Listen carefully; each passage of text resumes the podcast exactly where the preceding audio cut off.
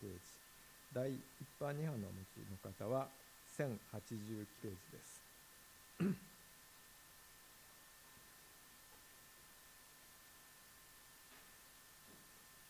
お読みいたします。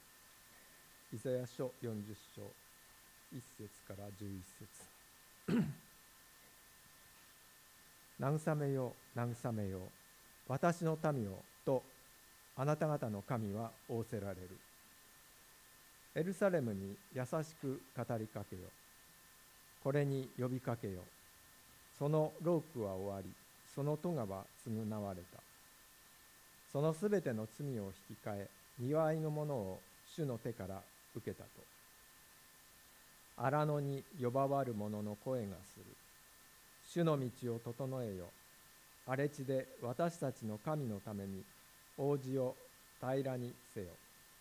すべての谷は埋め立てられ。すべての山は山や丘は低くなる。盛り上がった地は平地に。険しい地は平野となる。このようにして主の栄光が表されると。すべての者が共にこれを見る。主の御口が語られたからだ。呼ばわれ。という者の声がする。私は何と呼ばわりましょう？と答えた。すべての人のすべての人は草。その栄光は皆野の花のようだ。主の息吹がその上に吹くと草は枯れ花はしぼむ。まことに民は草だ。草は枯れ花はしぼむ。だが私たちの神の言葉は永遠に立つ。シオンに良い知らせを伝える者よ。高い山に登れ。エルサレムに良い知らせを伝える者よ。力の限り声を上げよ。声を上げよ。恐れるな。ユダの町々に言え。見よあなた方の神よ。見よ神である主は力を持って来られ。その身腕ですべ収める。見よその報いは主と共にありその報酬は主の前にある。主は羊飼いのようにその群れを飼い身腕に子羊を引き寄せ懐に抱き乳を飲ませる羊を優しく導くもう一箇所にいたします、21節から31節。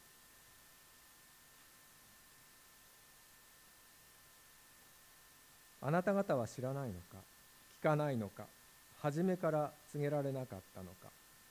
地のもといがどうして置かれたかを悟らなかったのか？主は地を覆う天外の上に住まわれる。地の住人は稲子のようだ。主は天を薄絹のように述べこれを天幕のように広げて住まわれる。君主たちを無に帰し死の裁きつかさを虚しいものにされる。彼らがやっと植えられやっとまかれ。やっと地に根を張ろうとするとき主はそれを風それに風を吹きつけ彼らは枯れる。暴風がそれを藁のように散らす。それなのに私を誰になぞらえ誰と比べようとするのかと聖なる方は仰せられる。目を高く上げて誰がこれらを想像したかを見よこの方はその万象を数えて呼び出し一つ一つその名をもって呼ばれる。この方は勢力に満ちその力は強い。一つも漏れるものはない。ヤコブよなぜ言うのか。イスラエルよなぜ言い張るのか。私の道は主に隠れ私の正しい訴えは私の神に見過ごしにされている。と。あなたは知らないのか。聞いていないのか。主は永遠の神地の果てまで創造された方。疲れることなくたゆむことなくその英知は計り知れない。疲れた者には力を与え勢力のない者には活気をつける。若者も疲れたゆみ若い男もつまずき倒れる。しかし主を待ち望む者は新しく力を得わしのように翼を刈って登ることができる。走ってもたゆまず歩いても疲れない今朝は高橋先生によりまして主を待ち望む者は新しく力を得るという題でメッセージいただきます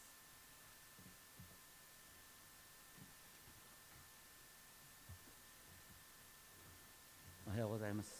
えっと、私はあとですね年に一度だけですねあの歌謡番組を見る「紅白歌合戦で」それしかないんですがでなんか毎年ね面白い発見があるんですけれどもあの今年の「紅白歌合戦」あ去年だな テーマは「夢を歌おう」だった。その中でひときわですね歪んだ夢が歌われていた。高橋真理子さんの「ごめんね」っていう曲面白いなと思った。20年前の曲のようですけれどもね。好きだったのにそれなのにあなたを傷つけた。ごめんねの言葉涙で言えないけど。世界中きっと一番大切な恋をなくしたのね。連れて行って別れのない国へ。連れて行って別れのない国へ。まあ自業自得でですね人を裏切りながらですね、えー、でも永遠に別れのない国へ連れてってほしいなって永遠への夢が歌われている。私たちにはですね、え、やっぱりこの地で生きる限りですねはるか前の祖先の世代から受け継がれた呪いの連鎖のようなものがあるんではないでしょうか。例えば虐待されて育った子供はその辛さを分かっていながら親になると子供を虐待する。さまざまな依存症の問題も形を変えながら親から子へと受け継がれます。残念ながらどれだけ聖書を読んでも何も変わってないように思える現実があります。黙示録の17章ではですね富と権力が結びついた大バビロンの支配が今なおこの世界を支配して神の民を苦しめる様子が描かれています。それはこの世界が今もなおある意味でバビロン捕囚の区域の中に置かれているっていう面がある。それを指しているのかと思います。しかしイエス様は私たちに向かってねすごいことを語っておられる。誰でもキリストのうちにあるならその人は新しく作られたものです。誰でもキリストのうちにあるならその人は新しく作られたものです。新しい創造だ。古いものは過ぎ去ってみよすべてが新しくなりました。キリストのうちにあるものは新しい創造なんだ。新しいことが始まってるんだ。そのことを私たちは日々ですね主を待ち望むっていうことの中で体験することができます。イザヤ書40章というのはですね39章の終わりにですねバビロン報酬のことが予言されている。そしてイスラエルの民は自業自得の罪で国を失いエルサレム神殿を失い現在のイラクの地に奴隷のように引っ張っていかれた。その奴隷状態からの解放のことが40章で語られている。はるかそれが起こる前から神は予言イザヤを通してそのことを語ってくださった。最初の語りかけ慰めよ慰めよ私の民よとあなた方の神が仰せられる私の民よあなた方の神ね一度ねとにかく神から見捨てられた民なんですでもイスラエルは私の愛する子なんだということを繰り返し言っていく慰めよ慰めるっていう言葉は本来ヘブル語ですね。深く呼吸をする意味があります。慰めるっていう言葉は悲しむとか哀れむっていう面もあるんですね。だから慰めるっていうのはさ、うん、どうしようもないよななんていうね上から目線で同情するっていうんじゃなくて励ます。内側に力を生み出すという意味である。神様の深い意から生まれる慰めなんです。そして続けてエルサレムに優しく語りかけよこれに呼びかけよって書いてありますけれども厳密にはですねこう書いてある。エルサレムの心に語り彼女に呼びかけよエルサレムが傷つきやすい女性に例えられている。神様が優しい夫であるかのように語りかけるある意味でエルサレムが滅びたのは、ね、浮気をしたから偶像礼拝だから神様は身勝手な浮気女の心にその痛みに寄り添う。そういう語りかけをしてくださっている。そしてそこで3つの慰めが語られる。第一はそのロークが終わりっていうですね2節。ねこれ戦争捕虜としての区域の期間が満了したっていう意味。第2はその戸がは償われた戸がっていうのはですね神様に犯した罪に対するですね幸福その部分が払うべき負債が償われた。新明記28章などではですねあのイスラエルが主に背いた結果として彼らを襲う呪いのことが書いてあるそれが償われたんだ。第3はそのすべての罪に対し2倍のものを主の手から受けた、まあ、この役はですね、えーと、いろんな可能性があるんですけれどもここだけからですね新海薬の役はあの2倍のものを主から恵みとして受けた。という形で訳されてるんですけれども一番ですね、まあ、ストレートな訳っていうかあのあまり意味を考えずに訳すとですねその罪のですね、えー、罰刑罰が2倍の刑罰が与えられそれによってもう裁きが終わったっていう意味に解釈した方がその前とつながるかなって思います。さっき言ったように新明記28章には呪いが書いてあって新明記29章では呪いの誓い。これはイスラエルがその契約を破った時にどのような呪いが来るかっていうことが書いてあった。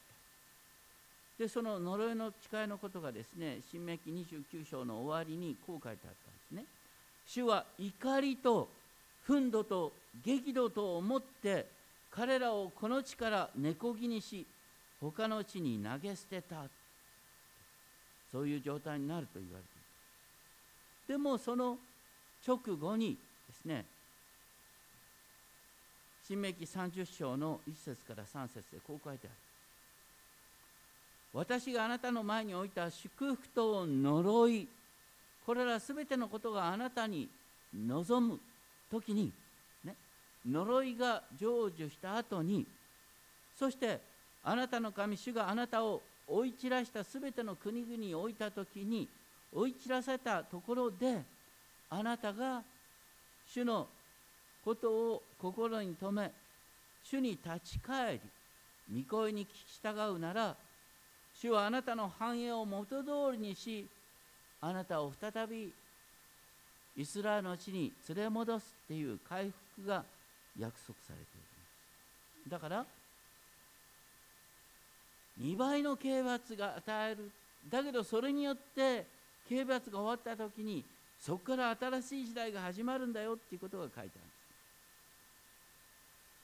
す。聖書には神様の厳しい裁きが書いてありますけれども神様はね人を裁く時にやっと分かったか。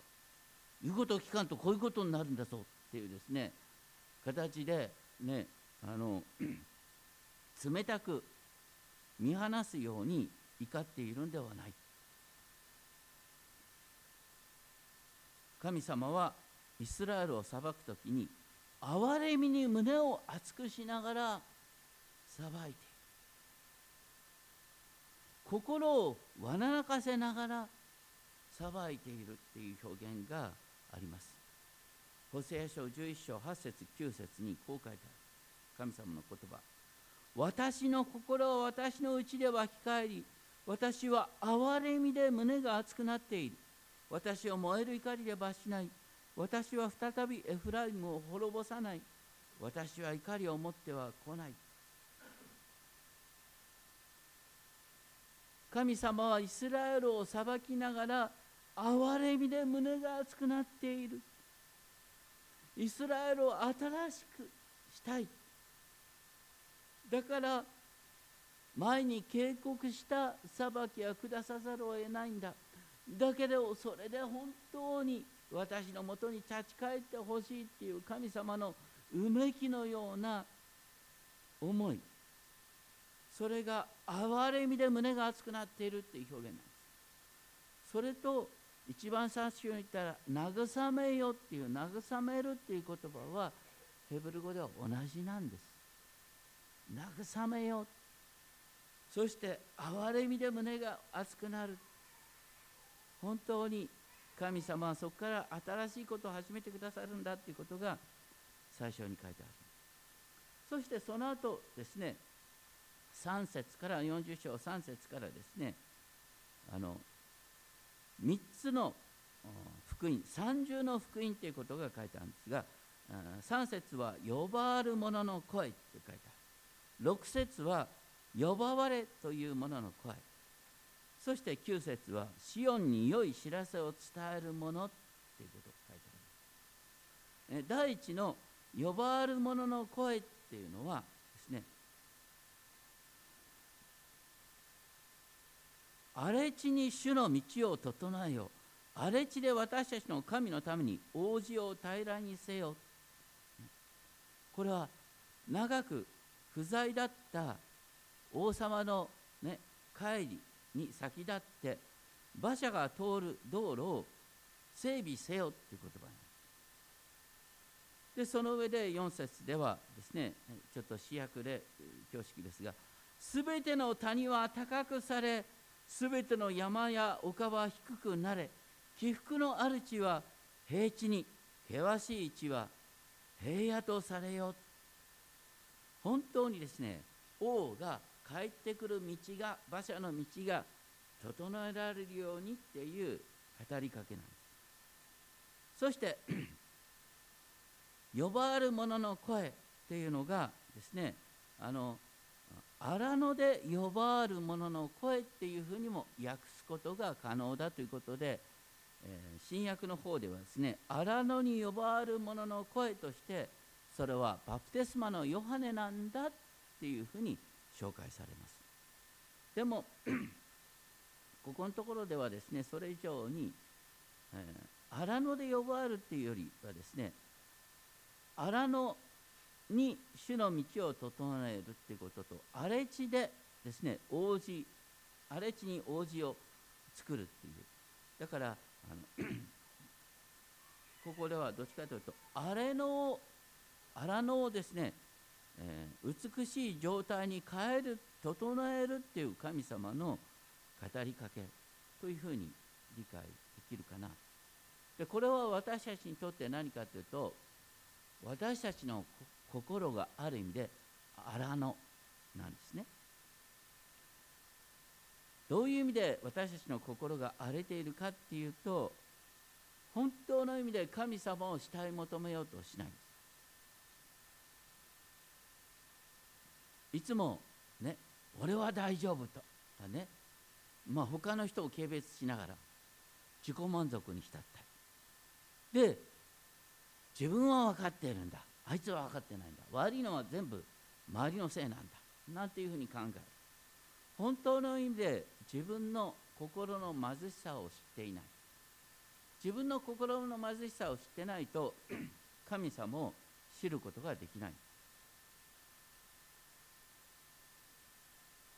だからイエス様は三条の説教の最初で何とおっしゃった？心の貧しい者は幸いです。心の貧しい者霊の貧しい者は幸い。それは自分の貧しさを知ってる人は神様に心を開くということなんです。心の中にシオンへの応じのある人は幸いだっていう表現がありますが私の心の中に本当に神様を招き入れ神様を慕い求める思いがあるかっていうことが問われる。でそのようなものに対して 主の栄光が表され全てのものが共にこれを見る。イエス様こそが表された主の栄光だった。私たちはこの方の栄光を見た。父の身元から来られる独り子としての栄光である。この方は恵みと誠に満ちておられたっていう言葉がヨハネの福音書に書いてありますけれどもイエス様が表してくださった栄光っていうのは悪者を一挙にやっつけるっていう以前にですね心の貧しい者悲しむ者にご自身の栄光を表してくださる。そのような憐れみとして憐れました。で次に6節から「呼ばわれ」というものの声が出てくる。イザヤは何と呼ばわりましょうと答える。そしてそこでまずですねすべての人は草その栄光は皆野の花のようだ人の栄光は野の花のようだっていうこの栄光っていう言葉なんですがこの新科学の脚注にも書いてあるかなと思いますがその誠実はっていうふうにですねあの、まあ、一番直訳的には誠実あの有名なヘブル語の言葉でヘセットっていうのがありますね。契約の愛真実の愛。その誠実は野の花のようだって言ってる。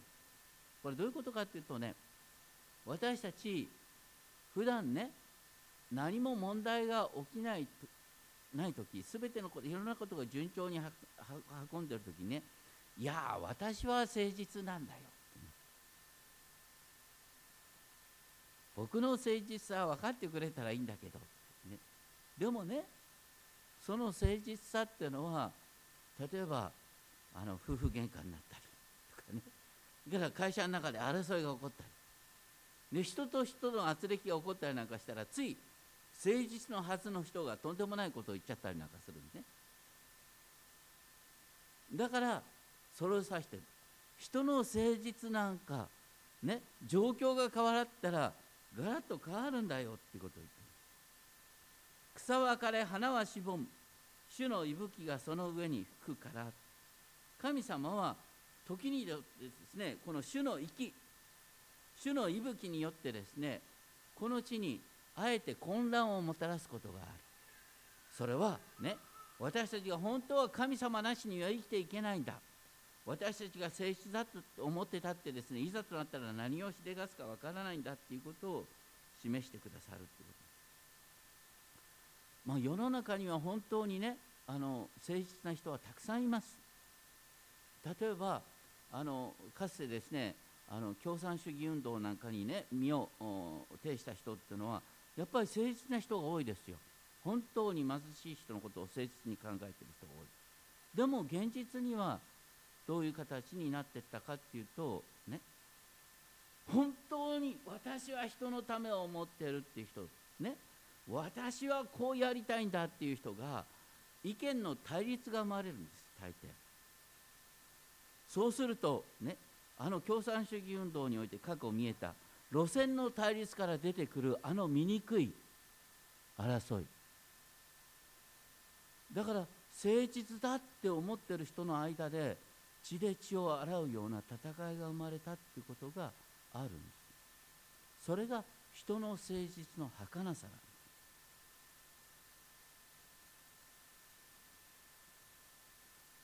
それに対して誠に民は草だ。草は枯れ花はしぼむ。だが私たちの神の言葉は永遠に立つ。神の言葉は永遠に立つ。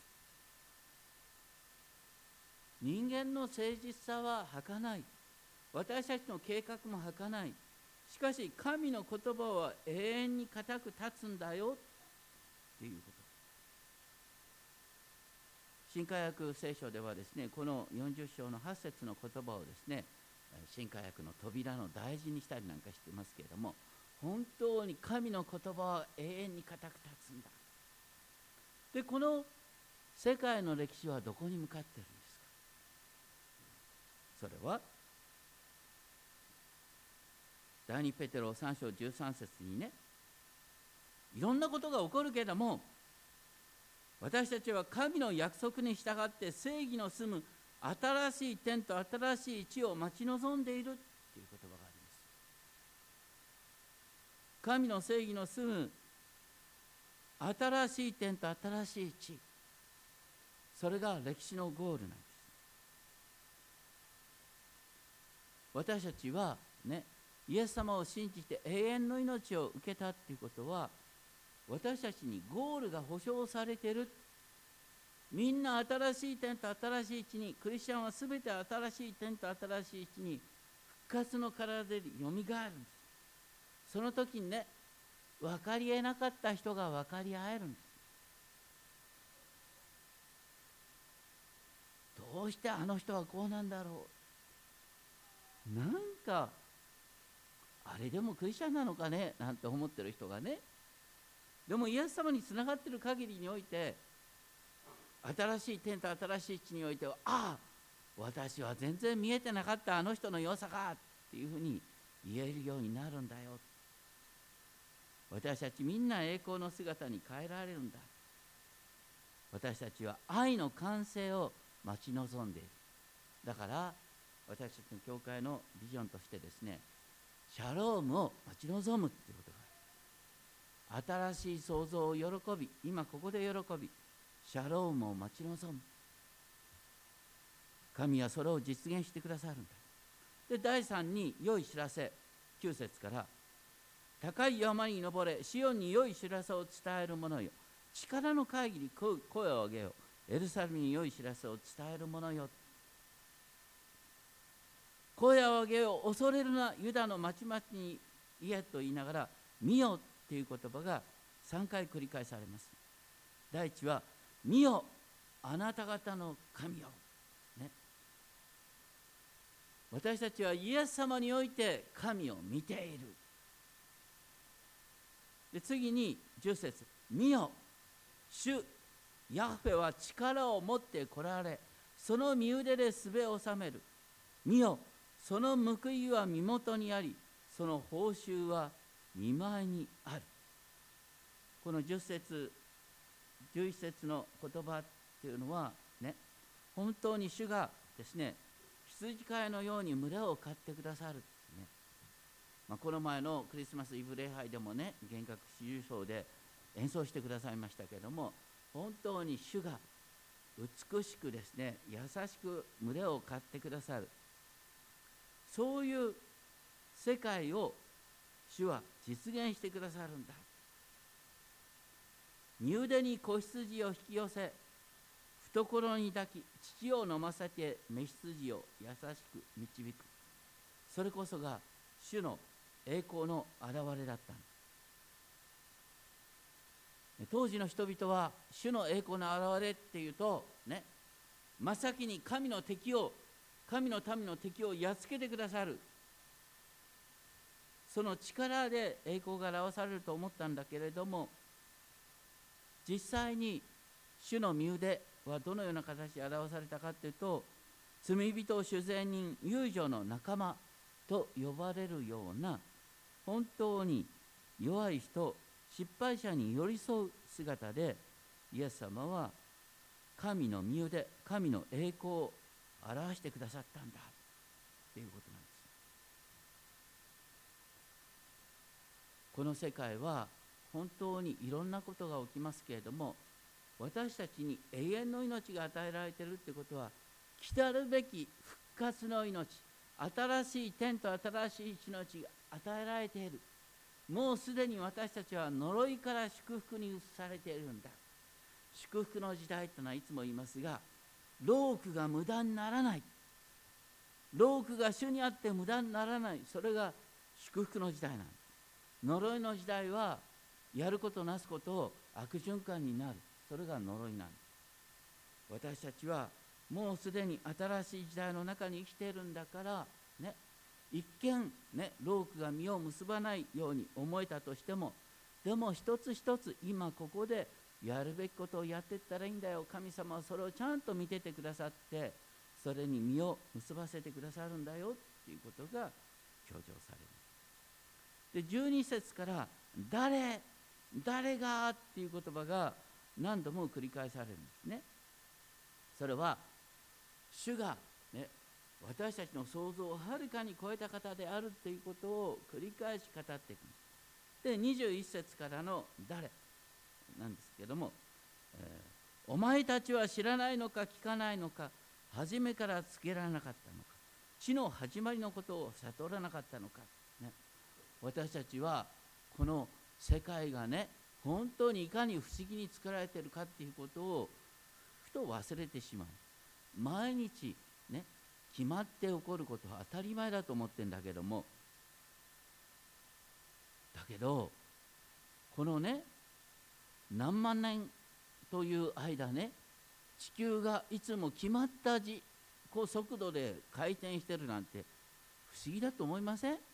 こう地軸の傾きから何から当たり前じゃないんです。神様が守ってくださる。この前もね生まれたばかりの赤ちゃんをねあの見ながらね思いましたよ。本当に不思議じゃない？だっておなお母さんのお腹に入ってた子が生まれてすぐにさ泣き出してねミルクを飲んで。もう命って不思議じゃない？全部当たり前じゃないんですみんな同じに怒ってるからこれはねあの当たり前じゃないと思うかもしれないんだけども実は全てのことは本当に不思議の塊なんです。だからこの世界だってね黙ってできてるんじゃないんだよ。どこの科学者が世界の始まりをね証明できた人がいます？たまに NHK でですね「世界の始まりは」なんてね映すことがあるけどもあんなの推測だよ。科学者で本当の科学者はだって初めのことなんて誰も証明できないってよく分かってんだよ。聖書以外に世界の始まりを語っているものはない。そういう中で面白い表現があるんです。22節。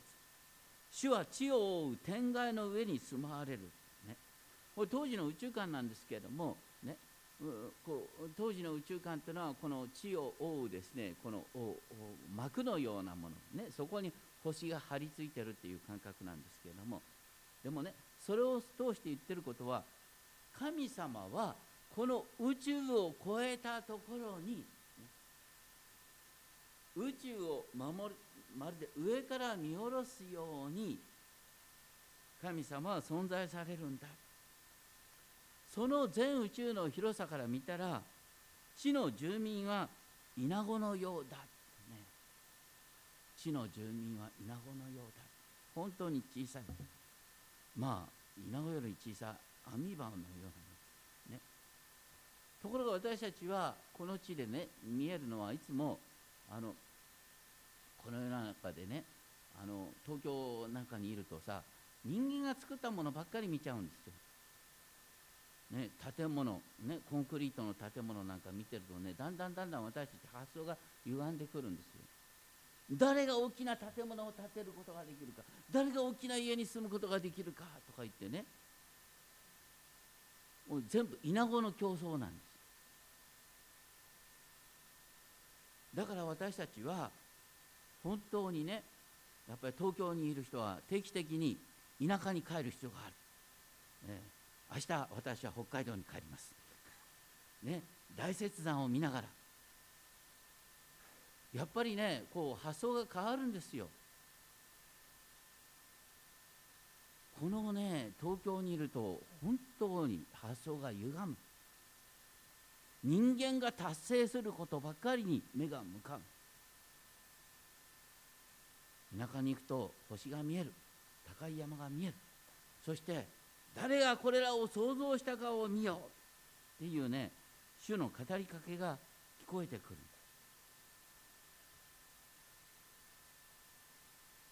それなのにね神様を誰になぞらえているのか25節誰に神様をなぞらえるのか。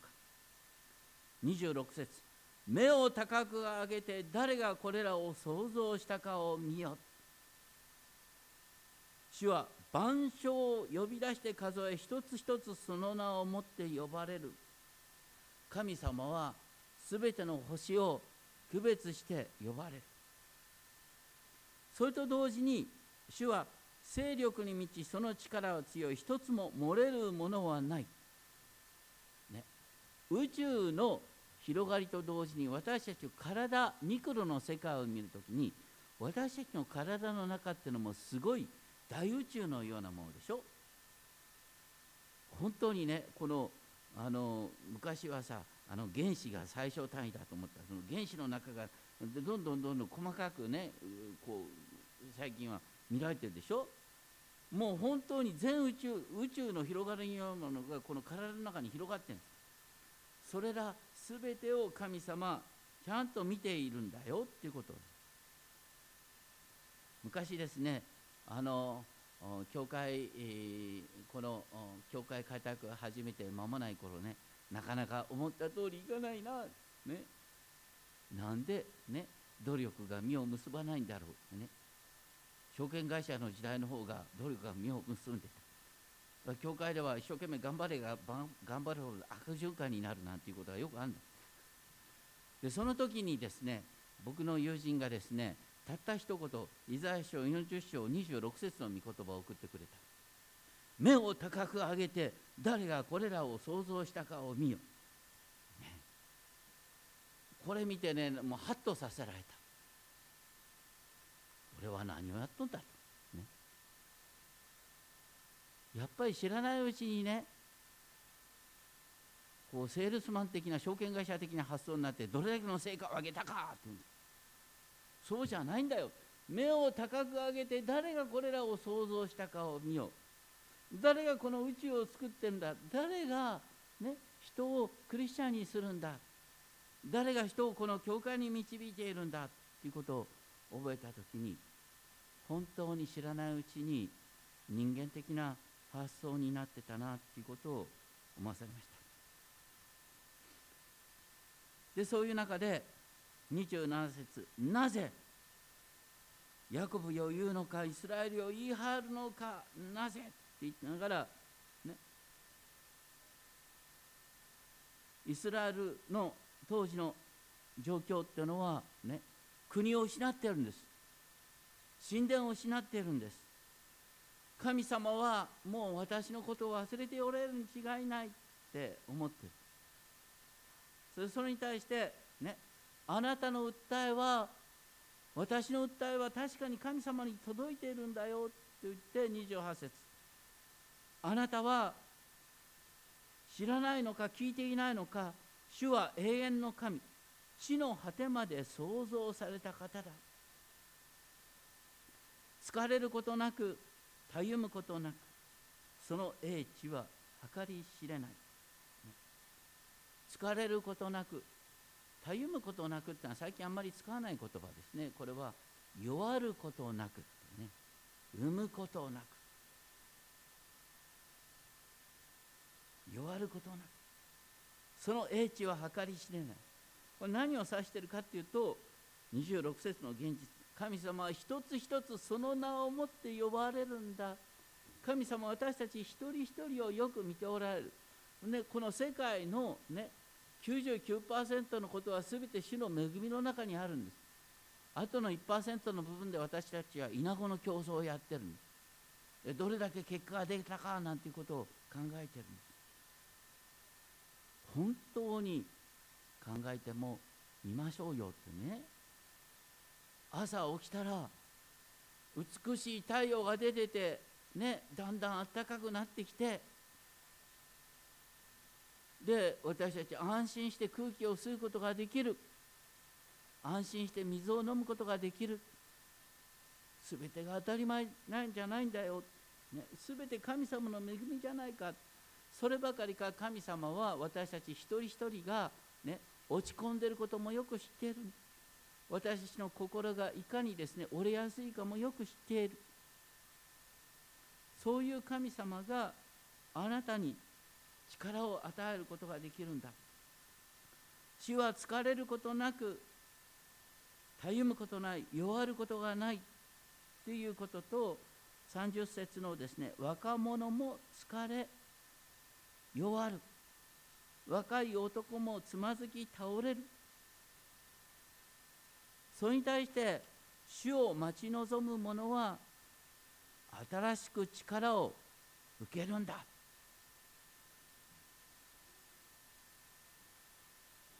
だからね力の源は主を思い起こす起こすことから生まれる。力は主から来るんだ、ね、私たちの内側に住んでいる精霊はどんな方ですか？精霊は創造主。そして何よりもね。イエス様を死者の中からよみがえらせた方の霊ってね。復活の霊と称されている。だからイエス様を死者のからよみがえらせた精霊様の働きが私のねこの混沌とした心の中にも働いて私たちの心をリバイブ新しくすることができるんだよ。だから主を待ち望む者は新しく力を得る。これは私たちねやっぱり一年の決心としてぜひ今日来た方はね改めて覚えていただきたい。一日の始まりはね主を思い起こすことから主を思い起こすためには御言葉を読む。そこから始まるんだ。御言葉を読んで神様にお祈りすることから始まるんだ。デボーションっていう言葉があります。それは主のために時間を、ね、性別すること。主の前に静まる。それから全てを始めましょうっていうのが今日の皆さんに対する一番のおすすめになります。で主を待ち望む者は新しい力を得てねわしのように翼を飼って登っていく。わしのようにっていうのはあのこれもねなかなかわしわしさんようわかんないんですがわしのあの羽がねあるいは定期的に生え替えるそうなんですね。定期的に生え替えることによってわしは成長とともに新しい羽で登っていくんです。でここではですね翼を飼って登ることができるって書いてあるんですが僕このできるっていう言葉にちょっと引っかかっちゃうんだよね。できるっていうとですねああできてないっていうのはやっぱり私ダメなのかなってね。でもねできるかできないかっていう考えると知らないうちに私に目が内側に向かうんです。自分に向かうんです。でもここに書いてあるできるとは原文に何もないんですよ。原文にあるのはね主を待ち望む者は力を得るって書いてあるんです。できるって言ってああできたかできないかなんて見ると。そうじゃ主を待ち望む者は力を得るって書いてあるそして高く登ることができる。走っても弱らず歩いても疲れない、この全宇宙の超えたところにおられる方が私たち一人一人の体の内側まで全部知っておられて私たちに力を与えてくださるんだ。そして神様は決して疲れることも弱ることもない方なんだ。その神様に信頼して神様の道からを受ける時にそして私たちの内側に創造主なる精霊様が住んできているんだからもう全ては変わるんだよってことなんです。精霊様の働きによって私たちは日々生きることができる。それこそが新しい創造なんです。新しい創造。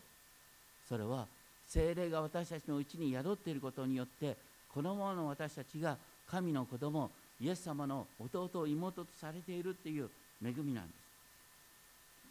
聖書に書いてある救いっていうのはねすでに already っていう部分とまだ not yet っていう部分があるんです、ね、私たちは、ね、どっちかというと日本の教育の中で not yet まだの部分をねまだ足りない部分を一生懸命探し出すんですけれどもこれはね気をつけたらいいですよ。何よりも大切なのは目を高く上げて誰がこれらを想像したかを見よう。神様の創造の宮業を思い起こすから全てが始まる。そしてこの神様が私のうちに精霊として住んでくださっている。だからもう大丈夫なんだ。だから本当にこの全宇宙の創造主がおられその全宇宙の創造主が全てに目を留めておられその創造主が私たちのうちに住んでくださる。そしてその創造主の姿っていうのはさっき言ったように呼ばわれとかねそれからシオンに良い知らせってありました。イエス様において現れてその恵みを思い起こし今年も本当に死を待ち望みつつ生きていきたいと思います。お祈りをします。天のお父様あなたが本当に死を待ち望む者は新しい力を得ると語って約束してくださってますことを感謝します。私たちは死を待ち望みます。そしてそこにおいて私たちはあなたの力を受けることができます。どうかあなたを待ち望みつつ生きるものとさせてください。この一年どうかあなたの前に静まる時を朝一番に静まる時を大切に持つことができるように私たちの心を整えそのような思いを決心させてくださいますように。尊き主イエス・キリストの皆によってお願いします。アーメン。